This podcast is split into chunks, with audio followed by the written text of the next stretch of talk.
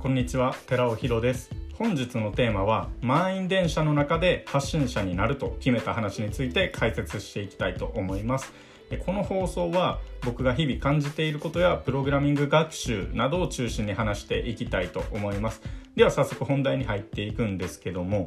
まずこの満員電車の中で発信者になると決めたところなんですけども、まあ、別に満員電車に乗っている人をディスっているとかそういう浅い話では全くないです。まあ、なんなら僕はゴリゴリ満員電車に、ま乗っている方ですね。えー、ただ、まあ、できるなら、リモートワークとかフレックスタイムなので、ま、などで、えー、満員電車は避けたいなと思っているんですけど、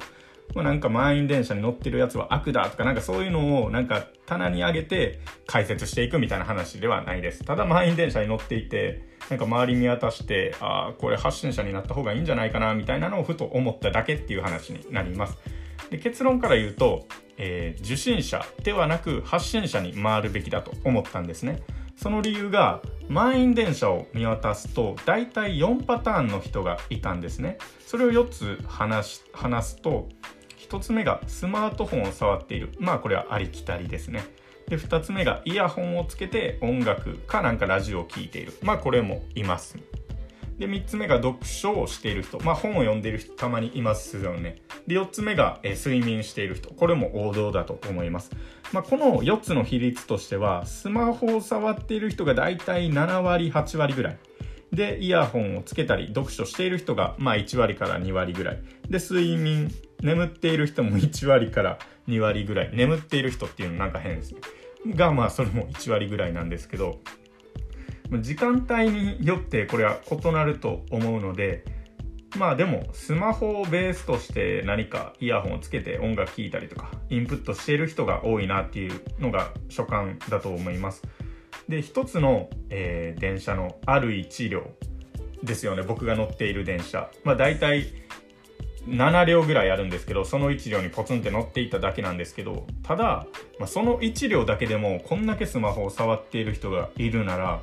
これ電車全体で考えた時とか大阪全体とか関西全体とかいやもうもはや全国レベルの電車事情を考えると、まあ、もっともっとスマホでインプットしている人がいるんだなっていうことがもう簡単に容易に考えられたんですね。だったらそのインプットしている人に自分のコンテンツを届けて少しでも面白いとか役に立った勉強になった刺激になったとか思ってもらえたら楽しそうだなっていうのを純粋に思ったんですね。なのでまあ、僕自身もスマホ全然電車の中でゴリゴリ触ってますしただ受信者として勉強するだけでなく発信者として学びながらも何かを届けることができることをしたいなっていうのを満員電車でふと思いました。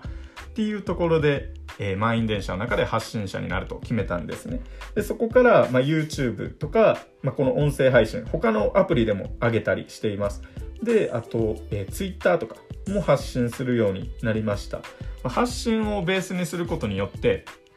インプットの質も変わるなみたいな思ってて全ていろんなニュースとかを見るのもどうやって発信しようかなって思う側になれたので、まあ、これからも発信を通して誰かにコンテンツを届けていくことができればなと思いますっていうところで今日は終わっていきたいと思いますまあ、本日は満員電車の中で発信者になると決めた話になります。今回は以上になります。えー、聞いてくださりありがとうございました。以上です。